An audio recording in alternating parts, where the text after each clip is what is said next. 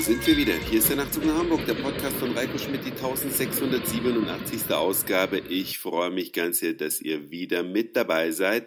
Und ich hoffe, der ein oder andere Nachtzug nach Hamburg-Hörer hört gelegentlich eine tolle Sendung im Deutschlandfunk. Ja, die geht um 15 Uhr los und heißt Corso. Und da wird über alle möglichen Themen berichtet, unter anderem darüber heute, dass es zugenommen hat, dass Filme als Originalfassung gezeigt werden. Sowohl in den Großstädten als auch in Mittelstädten sind immer mehr Kinos dazu übergegangen, die Filme aus Hollywood zum Beispiel auch im Original anzuzeigen, mit Untertitel. Sogenannte OMU-Filme, Original mit Untertiteln. Und ich weiß nicht, wie es euch geht, aber das Anschauen von Filmen mit Untertiteln hat ja auch gewisse Nachteile, denn man wird ein bisschen von der Filmhandlung abgelenkt, weil man ja die ganze Zeit diese Untertitel liest, um die Dialoge zu verfolgen, um in der Handlung drin zu bleiben. Das alles wiegt es aber nicht auf, einen Film im Original anzuschauen. Denn die schauspielerische Leistung ist ja nicht nur die Mimik und Gestik, sondern auch die Stimme und die generelle akustische Atmosphäre eines Films. Ich habe schon einige Filme sowohl im Original als auch in der Synchronisation gesehen, also in der deutschen Fassung. Und man muss schon sagen, dass es im Original meist besser ist. Gerade wenn man im Flieger unterwegs ist, dann hat man ja gar keine Wahl, da muss man die Sachen im Original angucken, zumindest wenn man über den Atlantik fliegt.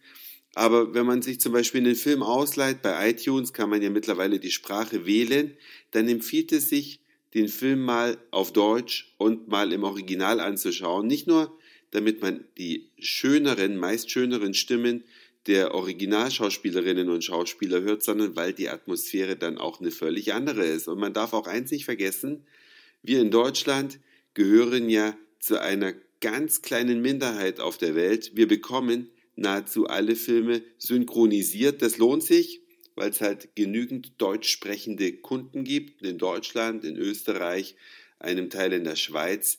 Dafür lohnt es sich, einen Film überhaupt erst zu synchronisieren. In allen anderen Ländern wird es natürlich gar nicht gemacht. Die müssen die Filme untertitelt angucken. Oder glaubt ihr, dass für die, äh, glaube 16 Millionen Holländer irgendjemand einen Film synchronisiert oder die Skandinavier, die noch weniger sind?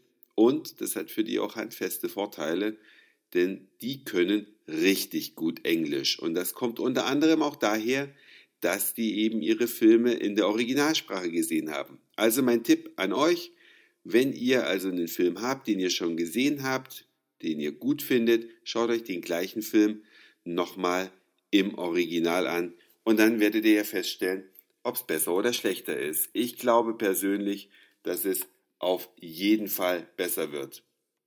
Und es gibt noch eine schöne Nachricht, die ich gerade gelesen habe. Ich habe heute also nicht nur Deutschlandfunk gehört, sondern auch ein bisschen im Internet gelesen. Ihr wisst es, am Flughafen muss man ja immer die Flüssigkeiten in so ein kleines Tütchen reintun und separat aufs Band legen bei der Handgepäckkontrolle. Wenn man die Flüssigkeiten im Handgepäck mitnimmt und nicht im aufgegebenen Gepäck. Und da gibt es jetzt ein paar Lockerungen. Und diese Lockerungen, die werden wohl dazu führen, dass irgendwann der ganze Quatsch mit den Flüssigkeiten wieder komplett verschwindet. Denn zu Zeiten, wo in Deutschland dieses Flüssigkeitsverbot schon galt, bin ich noch von Dubai nach Hamburg geflogen und durfte Flüssigkeiten in jeder Menge mitnehmen. Hatte meine große anderthalb Liter Wasserflasche dabei. Keinen hat's interessiert.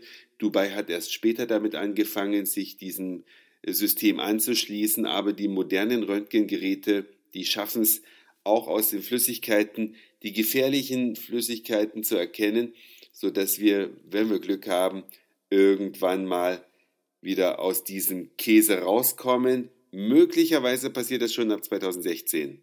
Also kein Wegschmeißen mehr von Duty-Free gekauften Waren, die leider falsch verpackt waren, vielleicht einer teuren Flasche Wodka oder Whisky, nur weil das natürlich den Bestimmungen nicht entspricht, sondern wieder ganz normales Reisen. Das war's für heute. Dankeschön fürs Zuhören, für den Speicherplatz auf euren Geräten. Ich sag Moin, Mahlzeit oder guten Abend, je nachdem, wann ihr mich hier gerade gehört habt. Und vielleicht hören wir uns ja schon morgen wieder. Euer Heiko.